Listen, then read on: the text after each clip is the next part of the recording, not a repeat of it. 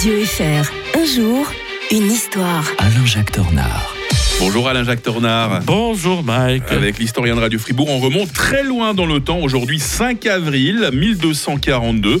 Ce jour-là, Alexandre Nevsky prenait le meilleur sur les chevaliers de l'ordre teutonique. Vous évoquez pour nous, Alain-Jacques, euh, l'un des plus grands héros de l'histoire euh, de la Russie. hein. En tout cas, c'est comme ça qu'on le présente de nos jours. Mhm. Vous savez que les, les Russes, à l'heure actuelle, euh, exhibent leurs héros qui ont défendu la Russie face à toutes les agressions. Vous voyez, la comparaison avec euh, la situation actuelle, quand on veut exploiter cela, on montre que, ah ben oui, euh, il y a eu les Mongols qui ont été terribles face aux, aux Russes, qui avaient conquis la Russie. hein. Ils- À l'époque, c'était la Mongolie qui dominait, qui dominait euh, euh, la Russie. Et de l'autre côté, profitant de la faiblesse des Russes, vous voyez toujours, vous pensez à l'époque, euh, à comparer avec les Ouais, aujourd'hui, vous, verrez que euh, y a des concordances, de, de- de- défaut de temps, des concordances, parce que les, les- profitant de cette faiblesse des Russes, eh bien les chevaliers teutoniques, les chevaliers porte-glaive, eh bien euh, s'étaient dit, mais on va faire la, la conquête de toute cette région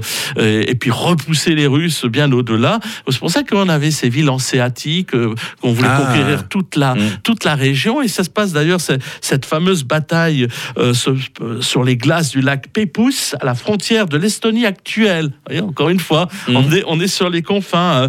Euh, bataille de la glace, on l'avait appelé ainsi. hein. Euh, mais en fait, voilà, les, les- c'est parce que aussi ils étaient pris entre deux feux, les, les Russes. Ils avaient été vaincus euh, pr- 20 ans plus tôt par les Mongols de Genghis Khan et, et son fils qui s'était maintenu. Alors ils avaient dû battre leur coupe, ils avaient dû rester sous la coupe des Mongols pour pouvoir vaincre les, euh, les, les chevaliers teutoniques. Et ils, l'avaient- ils les avaient quand même bien euh, euh, vaincus. Lui-même était d'ailleurs euh, l'héritier d'un Suédois, des Vikings, les mêmes Vikings qui avaient détruit, euh, conquis Paris Ah. au 9e siècle. hein.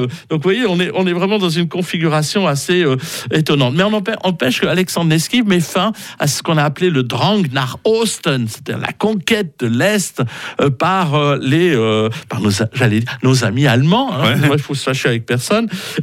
Et euh, voilà, c'est ainsi que les descendants d'ailleurs Nevsky vont souvent euh, invoquer son nom et essayer d'unifier le pays, en particulier Ivan IV, Mm. c'est le fameux Ivan le Terrible.